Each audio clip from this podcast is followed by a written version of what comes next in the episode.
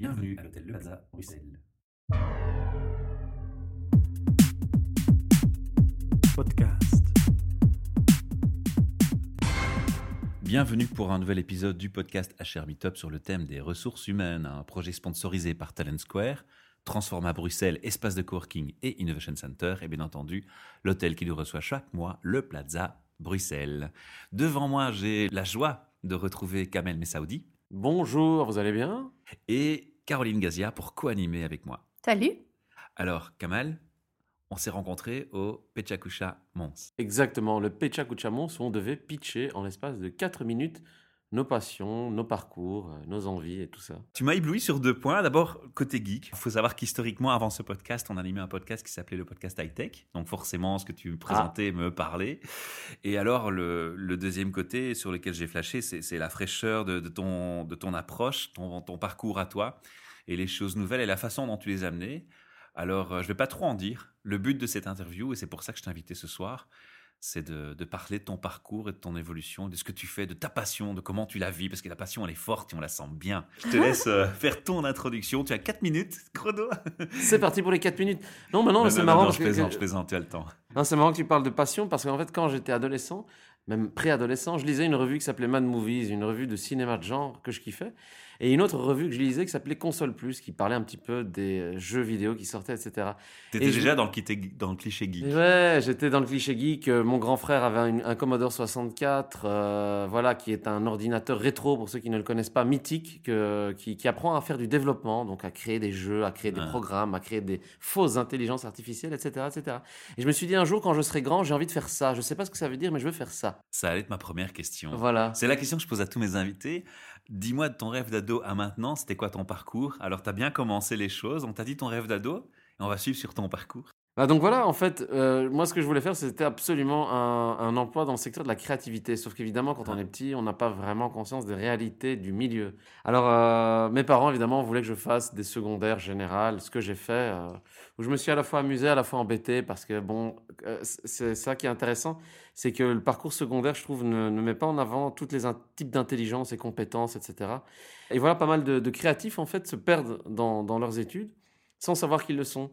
Et alors, je me suis dit, je, ça, a été en, après aux études supérieures, après avoir fait du général, j'ai dit aux parents, c'est bien gentil, j'ai fait du général, on s'amuse. Et moi, ce que je veux faire, c'est de la créativité. Je me suis renseigné sur toutes les écoles d'art qui existent en Belgique. Et je suis là, les sur... parents attrapaient les cheveux blancs. Voilà. Oh, mais c'est un boulot, La il n'y a pas de boulot. créativité. Voilà, il n'y a pas d'avenir dans ces milieux-là. Tu vas brûler en enfer. Non, je rigole, mais non. Heureusement, j'avais des parents assez ouverts pour ça qui m'ont dit fais tes choix. Tu es maintenant adulte, tu as 18 ans, vas-y fonce, mais si tu te plantes, tu te plantes. Je dis j'assume les conséquences. Alors, euh, donc, en fait, j'ai fait d'abord une école d'art euh, qui s'appelle l'école de recherche graphique, qui m'a ouvert l'esprit, parce que c'était une école liée d'art contemporain, etc. Donc, c'était pas du tout une école liée aux cultures numériques, jeux vidéo, etc. Mais de loin. C'était quand même, j'ai côtoyé des artistes, des peintres, des sculpteurs, des gens qui faisaient de la BD, euh, voilà, des auteurs, des. Enfin, voilà, T'étudiais l'histoire de Goya à la place d'histoire du code. voilà, exactement. Exact- Entre autres, oui, voilà, de euh, Andy Warhol évidemment, mais pas que, voilà, tout, tout de l'art contemporain. Et puis après, bah, je me suis, après m'être ouvert l'esprit pendant trois ans là-bas, je me suis dit, il me faut quelque chose de concret maintenant, parce que moi, ce que je voulais, c'était travailler dans le, ciné- dans le cinéma, les jeux vidéo, l'audiovisuel. Alors, je suis parti vers euh, un master en audiovisuel euh, et une agrégation qui m'a permis de faire de l'éducation aux médias. Donc c'est pris les euh, choses au sérieux, quoi. voilà, Vraiment. après, après avoir fait euh, ouverture d'esprit, après ouverture sérieux. Mais après, ça a été un petit peu le, la chute. Enfin, la chute. Euh, C'est-à-dire que, ben non, mais c'est vrai, je veux dire, dans tout, dans tout parcours, il faut des échecs parce que c'est là qu'on se rend compte un petit peu ce qu'on ce qu'on aime, ce qu'on n'aime pas. Et puis, C'est pas. C'était le hein. sujet que je développais d'ailleurs. Ah, bah voilà. bah voilà. Non, mais c'est vrai, c'est exactement, c'est vrai. Je me, je me souviens très bien, d'ailleurs, tu en avais parlé au, au Kucha. L'échec nous rend fort, en fait. hein. l'échec rend nous permet fort, de voilà. rebondir. Et c'est et c'est là, où, voilà, et c'est là que je trouvais euh, bah, beaucoup d'attaches avec des coins comme l'Amérique du Nord, les pays anglo-saxons, les pays scandinaves, etc., où ils ont cette culture de l'échec qui permet de rebondir pour être plus fort. Et alors, euh, ben, malheureusement, dans les réalités de la vie, il faut pouvoir travailler, gagner son pain, euh, travailler, je veux dire, Payer ses son factures. salaire, son loyer, ses Mhm. factures, etc. Alors, on, on a forcément cette pression avec ce modèle de vie, le jardin, la maison, le chien. Le euh, labrador. oui. Voilà, j'allais dire le labrador, le break, parce que c'est mieux un break Ah pour oui, pouvoir mettre les, les caisses de meubles. Etc. C'est mieux le week-end. Et puis les courses, je ne peux pas citer la marque, si on peut le dire. Les courses à Cora le samedi à 8h du matin. On, Co- on, on Cora complets. Quoi. voilà. Non, mais non, c'est hein. Voilà, Co- c'est Colruyt. Colruyt, C'est déjà un peu mieux Colruyt, je pense. hein. Je suis Tout à que- fait mieux. Mais, mais je ne juge pas ça. Moi, ce que je me dis, c'est ce que je juge simplement, c'est le fait qu'on nous impose ces modèles-là, mais qu'on n'est pas obligé de les suivre. Moi, mon modèle, ça a toujours être- euh, été d'être un pirate geek, c'est-à-dire pouvoir, en fonction des projets, vivre ce que j'ai envie de faire, que chaque minute que je vive ne soit pas, je n'ai pas l'impression de faire du boulot. Ça, c'est mon plus grand luxe avant l'argent. C'est-à-dire que maintenant, même le dimanche à 23h, je bosse, mais j'ai pas l'impression de bosser. Je marche, je suis avec des potes, on monte des projets. C'est le pied, ça a été quand même 7 ans de, je dirais même 10 ans de, de parcours depuis la fin de l'université, où euh, l'histoire est marrante parce que c'est des coïncidences. En fait, avec des amis, on s'est dit un soir euh, qu'on allait créer un podcast sur la culture geek sur Internet qui s'appelle La Zone Geek. Et euh, on parlerait euh, de ce qu'on aime bien, le cinéma, les jeux vidéo, des trucs obscurs que les gens euh, ne C'était il y a connaissent combien de peut-être pas. temps? C'était il y a combien de Bah, temps? C'était euh, en 2012. Voilà, en 2012. Donc euh, voilà, après quelques années de travail où on s'en on s'en met dans nos boulots. Et euh, voilà, et on fait- en fait, on faisait des trucs à côté pour nos passions, etc. Et puis ce petit podcast euh, nous a permis d'aller dans des festivals. euh, on a interviewé des gens qu'on appréciait, qu'on respectait, des grands auteurs, des grands réalisateurs. C'était toujours les premiers contacts un peu wow. Et puis au fur et à mesure, fier grâce à- après, quoi. Voilà, exactement. T'es fier. Ouais, j'ai rencontré mon idole. euh, J'ai rencontré notamment Bill Murray avec qui j'ai passé une soirée à. Cannes. Oui, oui, plusieurs heures de discussion où il nous a donné des précieux conseils avec Terry Gilliam, un grand réalisateur Ouais. anglais, enfin américain maintenant, d'ancienneté anglaise, qui a fait notamment Brasil, euh, L'Armée des Douze Singes, des films qu'on qu'on respectait beaucoup. Et au fur et à mesure de toutes ces rencontres, ben, on est tombé avec tout ce collectif de geeks à se dire, euh, on avait chacun des boulots euh, classiques euh, dans le web design, euh, dans l'enseignement. euh. J'en ai même, il y en a même un qui est prothésiste dentaire, comme quoi, c'est dingue. Donc. Ouais, ouais, ouais. Il y a un côté technique. Hein. Il, non, il y a- il y a de la 3D, non, non, mais c'est vrai, Il il, moule 3D. des, il moule Ah, bah des, oui, il moule des évident, dents et tout ça. non, c'est vrai. Et voilà, et en fait, c'est marrant parce que lui est tombé dans la prothèse dentaire parce qu'il était fan de peinture, de figurines, de Warhammer, Battle, etc. Donc lui, c'est l'inverse parcours. C'est grâce à la culture geek qu'il a trouvé son métier. Nous, c'est grâce à notre métier qu'on a trouvé notre culture geek. Non, c'est marrant parce qu'il avait lu que, il vénérait quelqu'un qui gagnait des concours de peinture et il avait lu qu'en fait ce, ce type-là était prothésiste dentaire. C'est comme ça qu'il avait réussi à sculpter des petites sculptures euh, d'orques, euh, de, de chevaliers, etc. Ouais. Il s'est dit ah c'est ça que je veux faire. Il a dit ça à ses parents. il, voilà, il a préparé son entretien avec ses parents pour leur dire qu'il voulait faire ça. C'était un bon casting. Il gagnait Voilà. sa vie au moins. Euh, ça va, ça. Il a beaucoup de boulot, mais il aime bien. Il aime bien. Et c'est lui qui fait nos dents de vampire ou nos dents de loup-garou pour les, les soirées à thème. Bonjour, est-il agréable Oui, voilà. Et donc voilà, et donc on a créé cette structure Sunday Pistols dans le but d'aider un ami Samuel Busseret, réalisateur et directeur artistique de notre structure, pour euh, ben, ce Sentai. Donc qu'est-ce qu'un Sentai? C'est les Bioman. Est-ce que vous vous souvenez des Bioman, les Power Rangers? Voilà. On est des grands fans des Power Rangers, de Ghostbusters, de Retour vers le futur, de Star Wars. Indiana Jones, c'est, c'est les héros de notre enfance. Et on s'est dit, on va faire un condensé de culture geek. On va raconter des histoires parce qu'il faut savoir que maintenant, à l'heure d'Internet, à l'heure des caméras transportables, à l'heure des systèmes de communication facilement adaptables, ben on peut faire des choses chez soi, entre potes, bien. Et alors, c'est à ça que je voulais en revenir, c'est que dans nos sociétés actuellement, on a du mal à, à- à- à comprendre le concept de multitâche. Quelqu'un qui peut être multitâche. Notre réalisateur peut être réalisateur, faire du son. Moi, je peux faire de la déco, faire de la direction de prod. On a un autre ami qui fait euh, donc des, des jeux vidéo. On fait trop de silos dans la société sur Voilà, les, les en fait, compétences. voilà, et- et des- ouais. des compétences, etc. Et nous, en fait, c'est un petit peu ça, ce qui nous a regroupés, c'est ça qui est marrant, c'est qu'en fait, on avait des on était multitask sans jamais vraiment que nos compétences soient valorisées dans les boulots dits classiques. Parce qu'on avait un gars qui était web designer, mais en même temps sound designer. Il se disait, mais comment c'est possible? Quoi, vous avez fait un jeu vidéo avec si peu d'argent, mais comment vous avez fait? Mais On leur a dit, on compte pas nos heures, on y va, on fonce. On a appris à la débrouille. Et puis, ben, on s'est dit un jour, ben, on va créer notre structure, on va faire un crowdfunding et on va montrer aux gens qu'il y a une fanbase.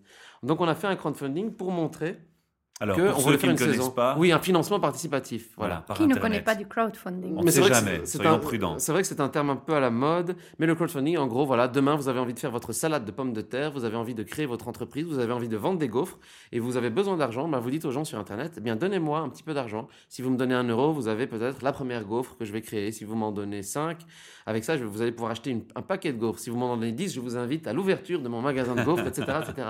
Donc nous, c'est ce qu'on a fait. Ouais. Donc on avait la possibilité pour les gens donc vu qu'on avait créé un pilote, bah, qui puisse s'intégrer dans toute une série, une saison entière, et un jeu vidéo, et un jeu de plateau. On n'y est pas allé de main morte. Et euh, ben, donc pour euh, une série de paliers. Ils pouvaient avoir accès à la bande-son de la série qu'on avait créée en vinyle, au pilote en VHS, donc en cassette, aux jeux de plateau, aux jeux vidéo. Ils pouvaient avoir un rôle dans la série, etc. Ce qui fait qu'on a fait 300% de notre financement, c'est-à-dire qu'on voulait 15 000 euros et on en a eu 46 000. Génial. Grâce à ces Wow. 46 000, nous allons pouvoir enfin créer ben, des épisodes de Saturday Man, le super-héros des soirées. Donc voilà, qui est une espèce de web série qui mélange le jeu vidéo et le jeu de plateau, voilà, et qui est un peu un hommage vraiment à tout ce que je disais, donc euh, tout À ce qui a percé notre enfance. culturel et, Oui. etc. Mais ce qui est- je- oui. je t'interromps, je t'interromps quand on t'écoute. Ça a l'air si facile, Oui, c'est vrai. mais C'est parce qu'il y a la passion. C'est très Ouais, compliqué et les gens le réalisent pas parce que déjà rien que pour avoir l'audience. C'est un travail énorme. Exactement. Et puis tu t'adresses à un secteur, à une niche. Parce À une que vraie un- niche. C'est un public niche, les geeks, quand même. Complètement. Même si ça gonfle énormément maintenant. Ah, Alors, il y avait un truc astuce derrière? Alors oui, On a alors, raté un épisode? Non, mais c'est ça qui est, c'est ça qui est très marrant, c'est qu'en fait, euh, on a fait, donc le réalisateur Samuel a fait les aventures des aventures de Saturday Man, 44 vidéos qui sont un peu un making of. Je parlais tout à l'heure de Terry Gilliam. Je sais pas si vous connaissez son projet Lost in La Mancha. Non. Il a voulu adapter Don Quichotte en film. Été une catastrophe. Jean Rochefort s'est blessé le dos. Euh. Johnny Depp, euh, oui, ils ont tourné sur un site où il y avait des hélicoptères. Donc le film, qui était un projet à plusieurs millions, a été abandonné. C'est une des plus grosses histoires hollywoodiennes en termes de problèmes d'assurance, parce que le film ne s'est jamais réalisé. Donc l'assurance a dû rembourser, etc. Et en fait, il a fait un documentaire qui s'appelle Lost in La Mancha, qui raconte toutes les galères, tous les échecs, toutes les, tout ce qu'il a subi et les, les souffrances qu'il a, qu'il a subies pendant ce tournage. Et en fait, Terry Gilliam est quelqu'un qui rayonne dans le monde. C'est un réalisateur vénéré. Et ce documentaire, il montrait qu'en fait, la plupart des réussites, en fait, on en parlait, sont d'abord des échecs, énormément. Mm. Et nous, dans notre, si je vous racontais le parcours, il faut voir les, les vidéos, il y a eu des catastrophes, mais euh, incroyables. Non, mais vraiment, des, des catastrophes incroyables. On en parle maintenant avec du recul et on essaie de positiver. Et c'est ce qui, je pense que c'est important. Mais il y a eu des, des gros, gros échecs. Et enfin, de chance, ces gros échecs, on n'aurait jamais fait le crowdfunding, on n'aurait jamais cartonné, on se serait jamais acharné et on est allé jusqu'au bout.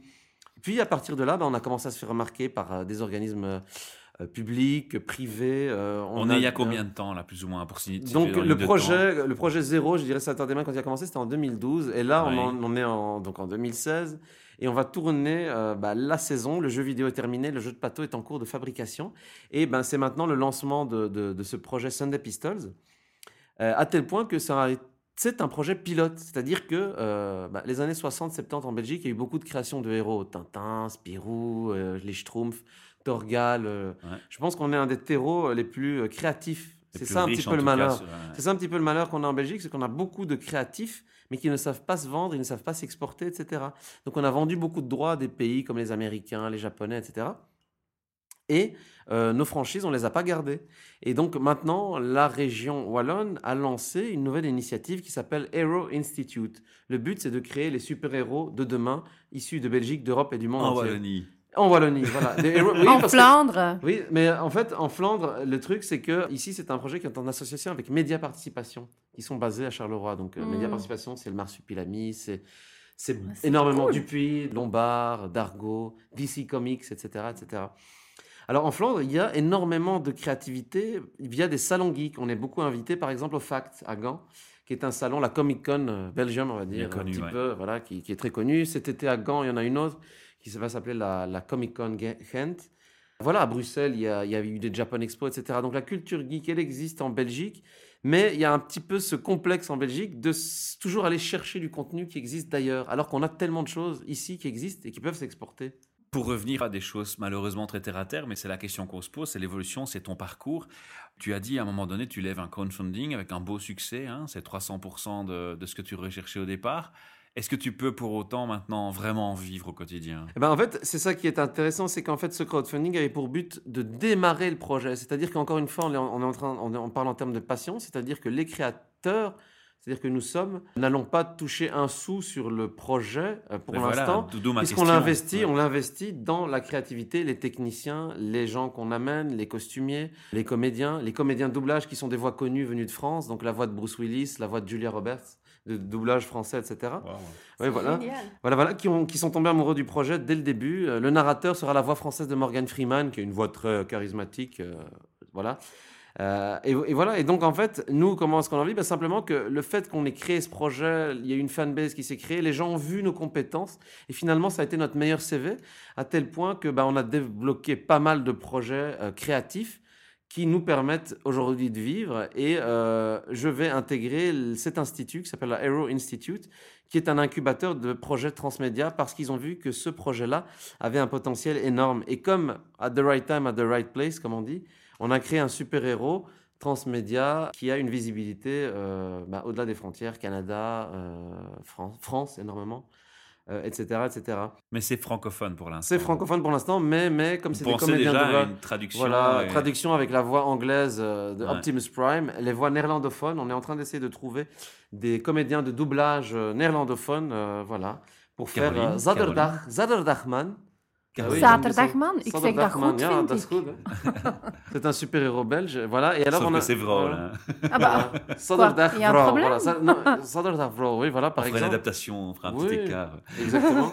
et donc voilà, et donc en fait, c'est comme c'est des comédiens de doublage connus, donc les comédiens jouent, mais c'est pas leur vraie voix. En fait, les possibilités sont infinies. Donc, on, on est en train de développer tout un univers. euh, voilà, c'est- une belle aventure. Si on fait le bilan aujourd'hui, tu as ton entreprise, tu es autonome? Oui, alors depuis très peu de temps finalement.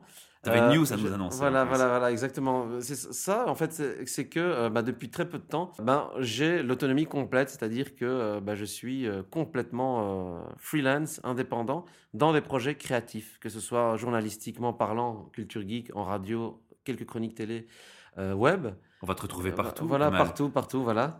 Sur plusieurs médias, oui, exactement. Mais euh, bah, grâce à cet Hero Institute, qui est un incubateur de création de talent, je, je mêle, si vous voulez, toutes ces passions, toute cette créativité dans un seul et même pôle. Et ça, c'est, je dirais, le plus gros des luxes, c'est de se dire que, voilà, à partir de maintenant, dans un an, un an et demi, deux ans, je ne sais pas où je serai, dans quel pays je serai, avec qui je serai, mais je sais que je ferai un projet créatif. Mais c'est ça que j'ai toujours voulu. T'as C'est atteint ton rêve, génial, en fait. ouais. Ouais, voilà. Ouais, j'ai atteint mon rêve. Et mon rêve, c'est toujours ça, de ne pas savoir où je serai dans deux ans, mais je sais que je ferai un projet créatif avec des gens. Et c'est ça qui est génial. C'est géant. Ouais, voilà, Moi, je voulais vraiment, vraiment avoir euh, écouté ton intervention, Petchakou Chamons, te faire venir au micro pour partager ça avec les auditeurs, pour euh, donner cet exemple, pour donner envie aux gens de suivre ce type d'exemple, ce type de démarche intellectuelle à la fois, passionnée, avant tout. C'est la passion qui a guidé euh, tes pas. Et finalement, c'est une histoire qui a eu un, un sens cohérent sur toute la longueur de- du temps qui s'est écoulé. Voilà, et c'est que le début. C'est très chouette. Et c'est que le début. Et je suis certain que ça va être encore plus surprenant dans la suite. Et je suis aussi persuadé que je vais te retrouver à notre micro dans, dans une année ou deux, peut-être Ah oui, même quand tu veux. Même avant, quand tu pour m'annoncer des trucs encore plus mortels que ce que tu nous annonces Ah, aujourd'hui. il faut, il Et faut. hein. Saturday Man. Bah oui, Il évidemment. faut aller voir et, et c'est assez fun Voilà. et c'est bien fait, quoi, franchement. Le pilote est sur YouTube, Saturday Man, le short film. On mettra le lien en dessous de l'article et puis surtout, tu respectes aussi, tu t'es adapté à, à l'ambiance de l'époque et, et vraiment le, le- Et- et la l'esthétique. symbolique, Ouais, l'esthétique, voilà. ouais, c'est très fort. Voilà, et donc on est en développement d'un autre projet, parce que dans les projets créatifs, il faut toujours penser à ce qui se passe Au avant. futur. Et on est déjà sur le prochain projet euh, qui va vous plaire aussi. Il se passe en 1984 et euh, ça raconte, je vous le dis en exclu, l'histoire de deux développeurs de jeux vidéo en 84 à Bruxelles qui doivent créer la suite d'un jeu vidéo, voilà, dans leur garage. Pour l'instant, on est dans l'écriture du, du pilote. On va tourner le pilote comme on l'a fait pour Saturday Man. On a le garage, on a un ami qui sait faire du rétro computing, c'est-à-dire recréer des ordinateurs de l'époque, des Wow. décors Ah oui. de l'époque, voilà. On se rend pas compte, mais t'as Vous besoin allez de tout, jusque euh. Ouais, ils ont même fait une tape, c'est ça Oui, hein, oui, oui. On a fait une, v, une Qui VHS fonctionne Vidéo qui café. avec, fonctionne. Qui fonctionne avec les anciennes, euh, les anciennes il faut avoir un magnétoscope et un jeu vidéo rétro de Nintendo de 86 pour pouvoir qui jouer avec. fonctionne, voilà, voilà. C'est des fous. On est un peu fou. Donc c'est pour les rétro, euh, les rétro geeks, mais aussi les geeks tout court. Ok, super. Malheureusement, j'ai encore plein de questions, il y a encore plein de passions qui s'expriment de ta part et j'ai envie de la laisser s'exprimer plus longtemps, mais on essaie de ne pas dépasser Bah oui, un temps de parole trop long pour les auditeurs. Donc, ce que je propose de faire, Kamal, c'est de laisser l'adresse d'un site internet où les gens peuvent aller pêcher toutes les informations et regrouper toutes les informations. Voilà. Alors ben, premier euh, endroit où aller voir, c'est évidemment sundaypistols.com. C'est, ça présente toute l'équipe, les, les passionnés que nous sommes. Le deuxième, c'est saturdayman.be qui montre un petit peu tout le parcours du crowdfunding, le, le, le court métrage, etc. Et on trouve vite avec Google et YouTube. Oui, voilà, aussi, hein. Zone Ouais. Geek, euh, Saturdayman, Sunday Pistol, ce sont les trois mots-clés à aller voir. zonegeek.be, saturdayman.be et sundaypistols.com. Nickel. Alors, tu es amené à être ton futur propre patron parce que je Voilà. suis persuadé que d'ici peu, tu vas recruter et engager des gens. Exactement. Tu vas te confronter à une nouvelle expérience qui va m'amener à poser trois questions standards que l'on pose à la majorité de nos invités. Tu es prêt? Ouais.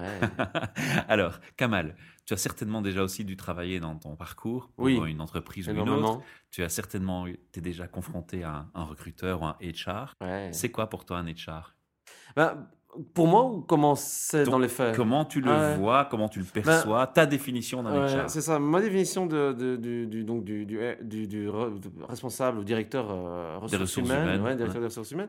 Mais en fait, euh, idéalement, comment est-ce que ça serait? C'est quelqu'un qui arrive à percer euh, rapidement euh, la personnalité de la personne recrutée et pas forcément sur, que sur base du CV. Et je pense que c'est ça un petit peu le, le petit grief que j'ai contre les, les RH actuels. Non, mais c'est vrai, c'est euh, de s'arrêter sur le CV. Il faut savoir que moi, je n'ai jamais été recruté sur base d'un CV. Et même là, ici, j'ai un peu le dream job dans cet institut Héros.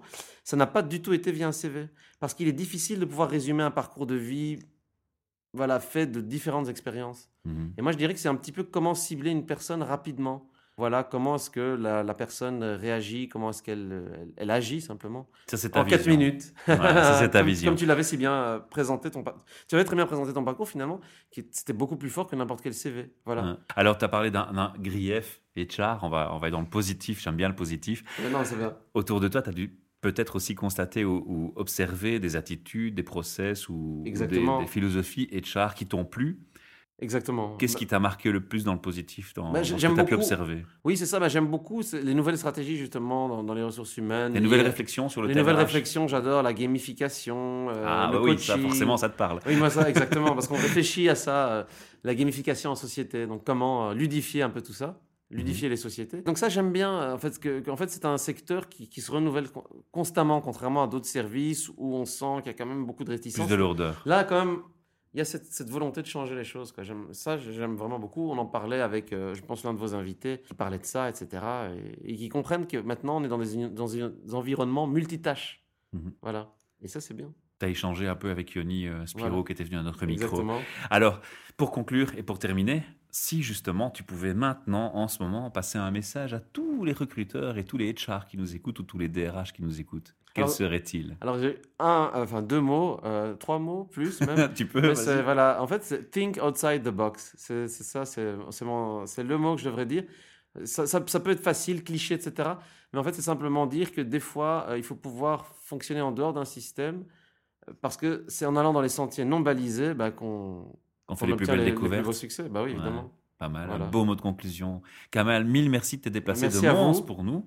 Merci à vous de nous avoir invités. euh, voilà. C'est très sympa. Et comme je t'ai dit, bienvenue au micro quand tu le souhaites. Que la force soit avec vous. à bientôt. Ciao. Merci. Ciao. podcast.